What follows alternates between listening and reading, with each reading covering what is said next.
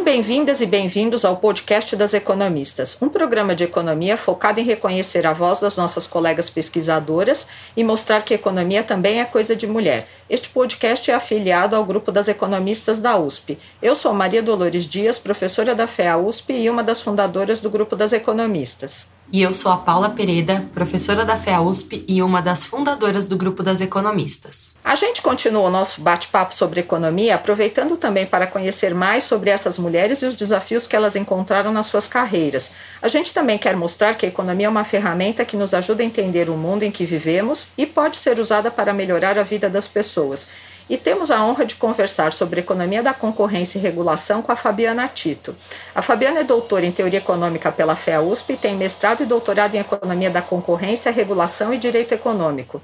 Atualmente, ela é sócia da consultoria Tendências e conselheira do Instituto Brasileiro de Estudos da Concorrência, Consumo e Comércio Internacional, o IBRAC.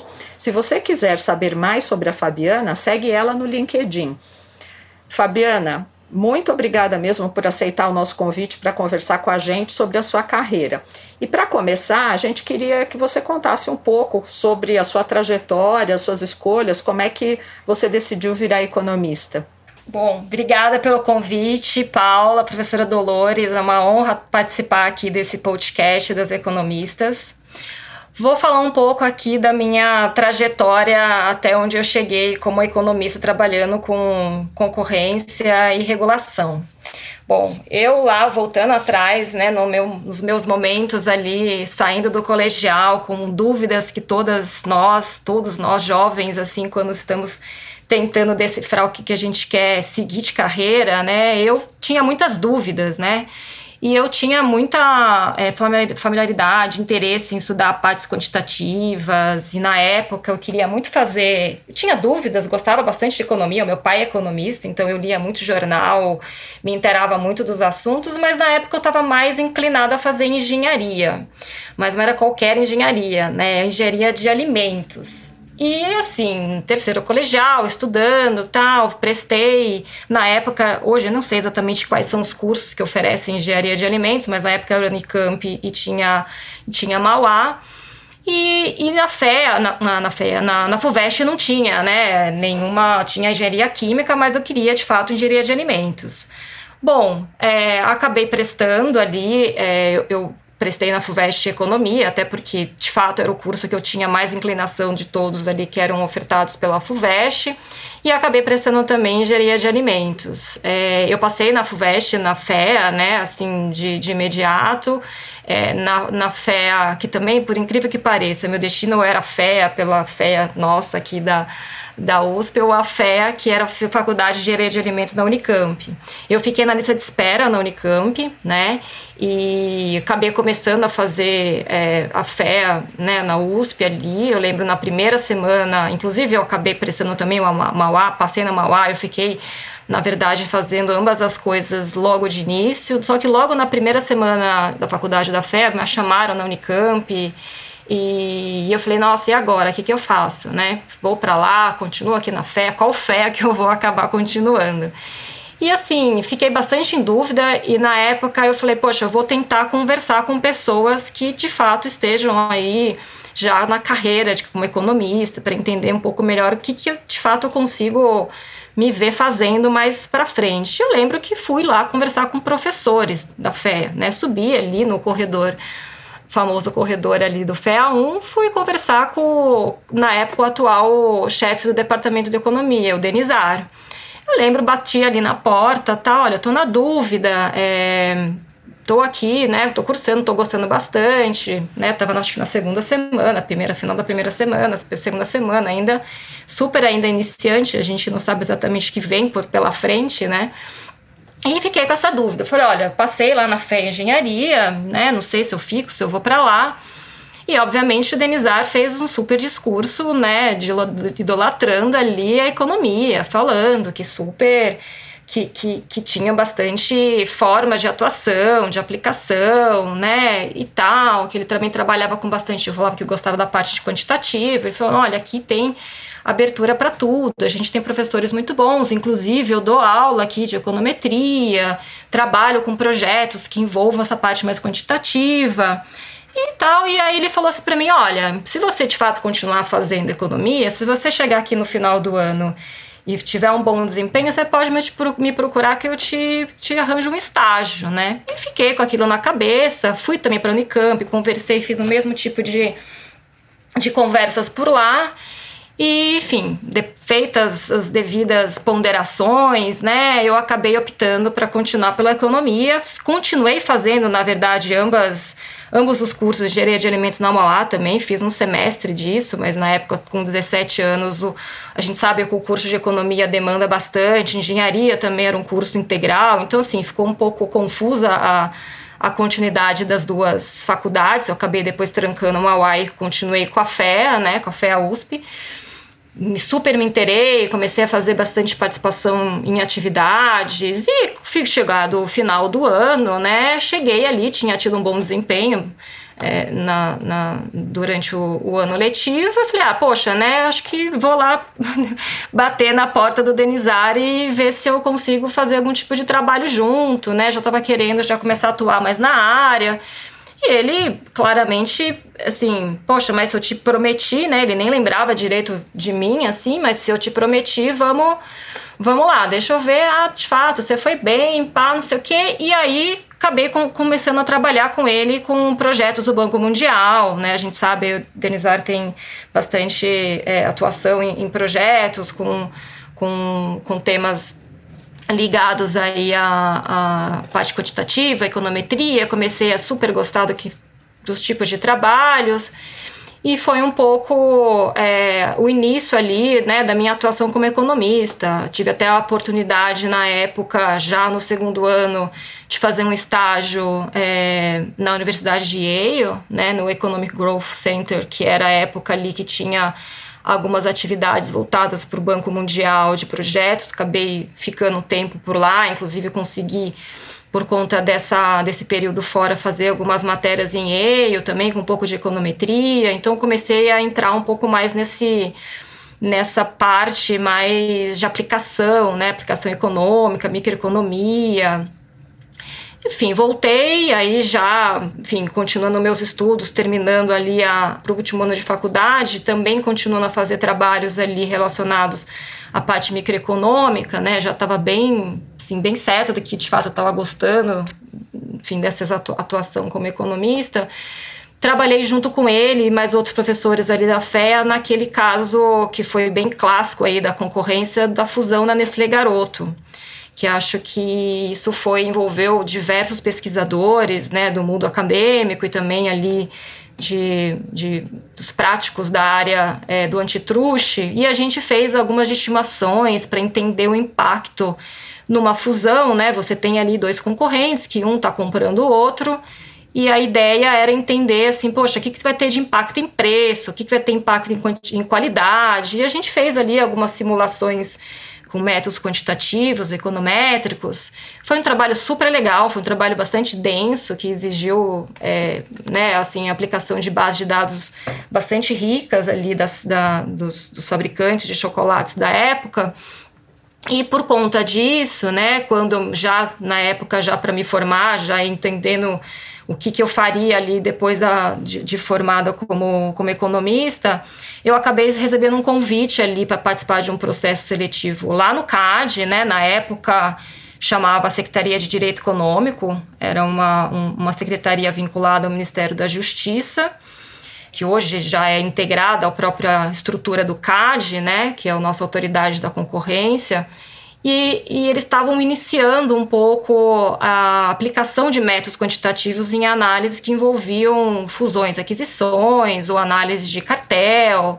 E foi um pouco por conta dessa minha experiência que eu tive ali com o Denizar e com outros professores na fusão ali da Nestlé Garoto, que eu acabei tendo essa. Fiz um processo seletivo, acabei passando e fui para Brasília. Né? Eu sempre tive também um pouco de vontade de trabalhar no governo, até tentando, assim, a gente que né, estudou em escola pública, né, na universidade, a gente sempre quer tentar trazer de alguma forma algum retorno. Eu falei, ah, acho que seria legal trabalhar no governo, pegar um pouco de experiência. E foi super bacana. Foi um pouco esse meu início, vamos dizer assim, com o meu contato é, com o mundo aí da concorrência e, e, contando um pouco essa minha trajetória aí de ter decidido ser economista, né? Legal, Fabiana. É, a gente vê a importância dos mentores né, na nossa trajetória. É, só como curiosidade, a Fabiana também foi minha monitora de econometria na graduação. Verdade. Uma excelente monitora. Bom, você falou um pouquinho do teu interesse na área de antitruste e regulação, né, na fusão da Nestlé Garoto, e você também fez o mestrado na área. Queria que você falasse um pouquinho se teve alguma pessoa especificamente que te inspirou a estudar é, é, antitruste, regulação, e como é que foi essa experiência no exterior, no mestrado no exterior? Perfeito, perfeito. Bom, é, eu acho que assim teve várias pessoas que me inspiraram ao longo da carreira, né? Acho que o, de, o professor Denizar certamente foi um dos primeiros, professora Beth Farina também, tanto na própria faculdade quanto depois na minha atuação ali dentro da SDE, que hoje a gente tem aí como parte do CAD, a, a professora Farina também foi presidente do CAD, né, mais ou menos na mesma época que eu também estava trabalhando por lá, então, sem sombra de dúvidas, são pessoas ali que trazem ali uma inspiração, né, da gente ver atuando na área, de você ver pessoas super qualificadas, competentes. Acho que isso sempre acaba estimulando a gente querer estar tá ali e discutir, querer aprender. E na minha época também de própria SDE tinham pessoas, o, o Eduardo Fiuza, que também é um economista que é do IPEA, que também foi meu chefe na época ali no, no na SDE foi uma pessoa também super chave ali para construir base, para construir, a gente discutir os temas. Outras pessoas que também, apesar de não serem economistas, a Bárbara Rosenberg, o Daniel Goldberg, são pessoas ali que também tiveram atuação ao longo da SDE, que construíram um time muito bom, né, de pessoas que estavam ali dispostas a mudar é, a forma como as análises deveriam ser feitas. A gente acabou, inclusive, o, o e eu ali, a gente acabou implementando a, a análise quantitativa nessas análises de fusões e, e, e, de condutas, né? Então, isso foi um processo bastante importante. Futuramente, depois, o CAD acabou incorporando um departamento de estudos econômicos, hoje chamado de DE, mas na época isso não existia, ou seja, a gente começou a introduzir um pouco.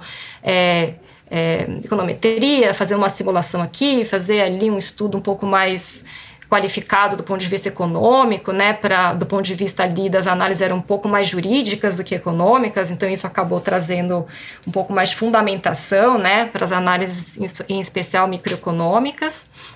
E quando eu estava saindo depois ali do SDF, acabei ficando eu iria ficar um ano, mas acabei ficando quatro, porque de fato ali foi um desafio é, foi uma conjunção de aprender com pessoas que, de fato, era um ambiente de trabalho muito rico, muito desafiador ali, mas eu sempre, sempre tive aquela vontade de continuar estudando, né? Eu falei, poxa, mas eu quero continuar fazendo, enfim, aprimorando a parte técnica. Falou, ah, vou prestar então o mestrado. Acabei fazendo um processo, fui estudar fora, fui estudar é, na Pompeu Fabra, né, que é, hoje é a Barcelona School of Economics, que ele é uma junção da Pompeu Fabra com a Autônoma de Barcelona. Tem professores lá também muito bons. Acho que no, todas nós aqui conhecemos o Mascoléu, né, do livro de microeconomia, ali, principalmente para pós-graduação. Eu acabei tendo aula, inclusive, com ele durante o mestrado, ou seja, foi uma parte é, técnica bastante um pouco mais até maçante, né? A gente sabe que o livro dele entra muito em provas, em teoria, teoremas ali, mas foi, foi bem bacana. E outros professores também atuam nessa, nessa, nesse ramo de, de, de concorrência, né? O professor Máximo Mota, ele tem um livro, Competition Policy, que é um, um, um clássico aí para quem de fato estuda na, na, na, nesse ramo, né? De, de, de antitruste, parte regulatória também. Eu acabei tendo aula com ele. Outros também, que a Natália Fabra, que é uma outra estudiosa, também uma economista bastante conhecida, principalmente em setor, de eh, setor elétrico, de leilões e outros temas. O Tomasso Valete também, ou seja, teve, eu tive professores bastante interessantes, assim, que acabaram me inspirando é, a continuar estudando o tema.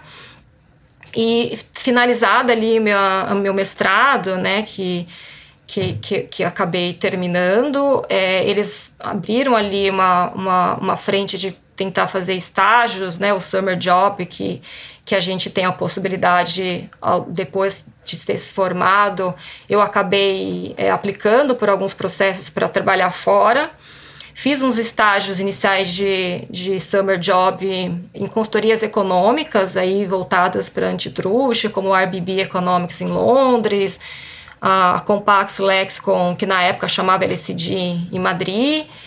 E, e fruto um pouco até das minhas interações ali no próprio na própria no próprio mestrado ali na própria Pompreu que eles faziam eles tinham um, um suporte acadêmico assim para você se realocar. É super bom assim faziam pontos e eu também acabei até um pouco pelo meu perfil de ir atrás de tentar ver o que de fato tem de possibilidades oportunidades. Eu acabei recebendo até mais de, de, de, duas ofertas ali, então eu acabei optando para trabalhar na autoridade da concorrência britânica, que é o nosso, é como se fosse o CAD britânico, né? Acabei indo para lá e, e, também tive ali outras pessoas, como Peter Davis é, e outras pessoas super também relevantes aí nessa área de antitruste, que me estimularam ainda mais, né, continuar nessa nesse contínuo, vamos dizer assim, aprendizado e aplicação do tema, né? E Fabiana, é, depois de todas essas experiências que você teve, né, na Secretaria de Direito Econômico, no Ministério da Justiça, na Autoridade de Concorrência Britânica, hoje você é reconhecida como consultora expert no Global Competition Review e também no, no TOW Leaders in Competition. Conta um pouquinho, então, para quem nos ouve, é, como foram essas experiências profissionais e qual é a importância do economista, né? Qual é a contribuição do economista na área? Perfeito, perfeito, Paula. Eu acho que assim, é, de fato, acho que é bem importante a gente falar como, como economista, né, consegue contribuir aí nessa área, seja regulatória, seja da concorrência, né, só para fazer um, um rapidíssimo uma rapidíssima explicação, né, quando a gente fala de concorrência, mas poxa, o que, que a gente faz, né?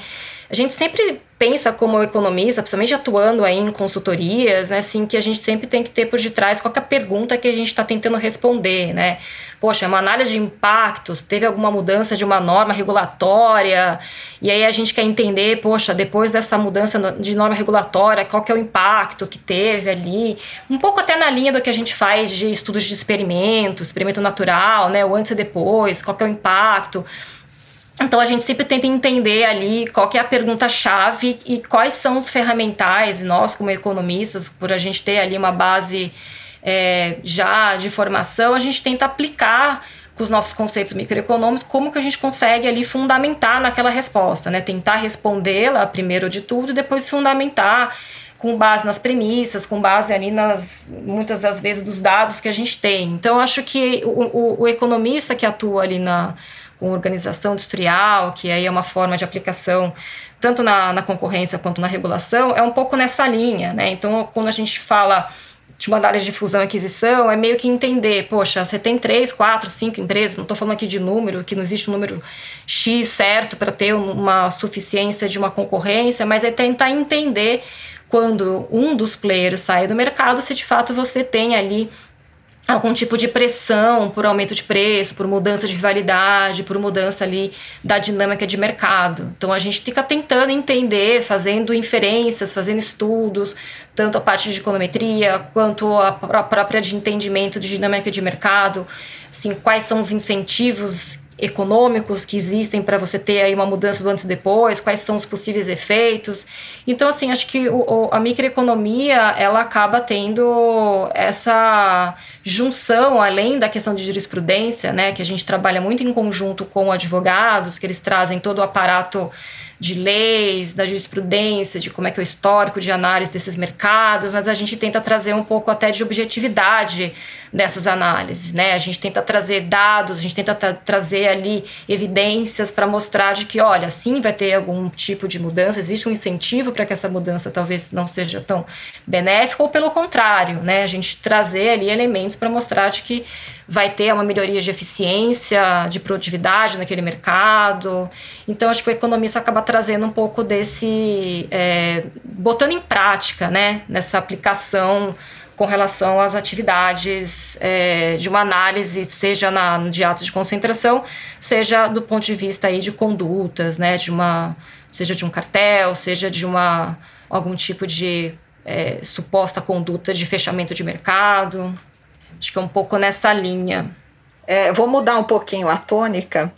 É, essa área, na verdade, envolve também muita gente da área do direito, e, e assim, a, a gente queria entender um pouco é, porque as áreas funcionam de modo diferente, né? Uhum. Então, sob a perspectiva né, de, de mulher economista, que desafios você enfrentou pela ótica da economia, é uma área bastante masculina, uhum. mas pela área do direito parece ter um mix um pouco mais igualitário. Então, como é que você, sendo mulher economista, né, vê é, os desafios que você enfrentou dentro dessa área de regulação, concorrência, antitrust? Perfeito. É, acho que essa é uma ótima pergunta. Eu acho que, assim, desde as nossas, do início, né, como economista, acho que todas nós aqui, quando estávamos no, na graduação, era bem claro a desproporção ali da quantidade de mulheres, né, é, nas salas de aula, é, que a gente via. Acho que hoje, se eu não me engano, acho que vocês podem me corrigir, talvez seja mais ou menos similar, talvez seja um pouco mais de participação de mulheres, mas acho que ainda predomina. É, é uma, é uma carreira que acho que ainda atrai um pouco mais de homens do que mulheres. É, mas falando por mim, assim, eu acho que uma. Sim, existe ainda, acho que desafios. Acho que hoje a gente tem ambientes de trabalhos muito mais respeitosos no sentido de observar ali que a, a, a pessoa, no caso a mulher, ela tá pela competência dela, pela responsabilidade dela, né, de tocar o caso, de trazer as análises que ela entende junto com a equipe melhor.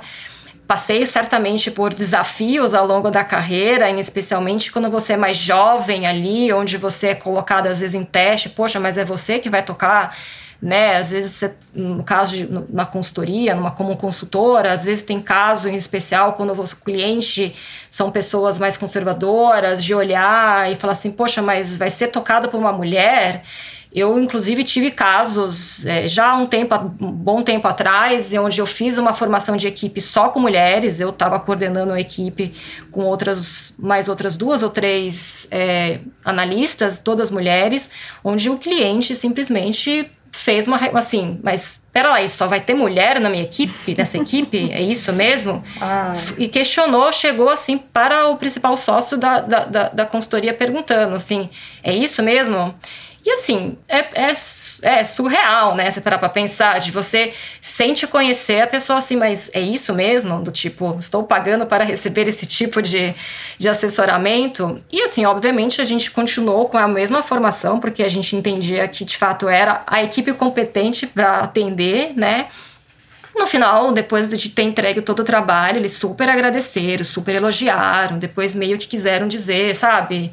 Nossa, que super competentes. Mas isso para dizer que às vezes tem, de fato, esse preconceito, né? De achar que, poxa, se não é um homem que está ali na liderança, ou que pelo menos tem alguma equipe formada por componentes masculinos, que você não vai ter uma entrega à altura. Então, acho que ainda isso acontece, né?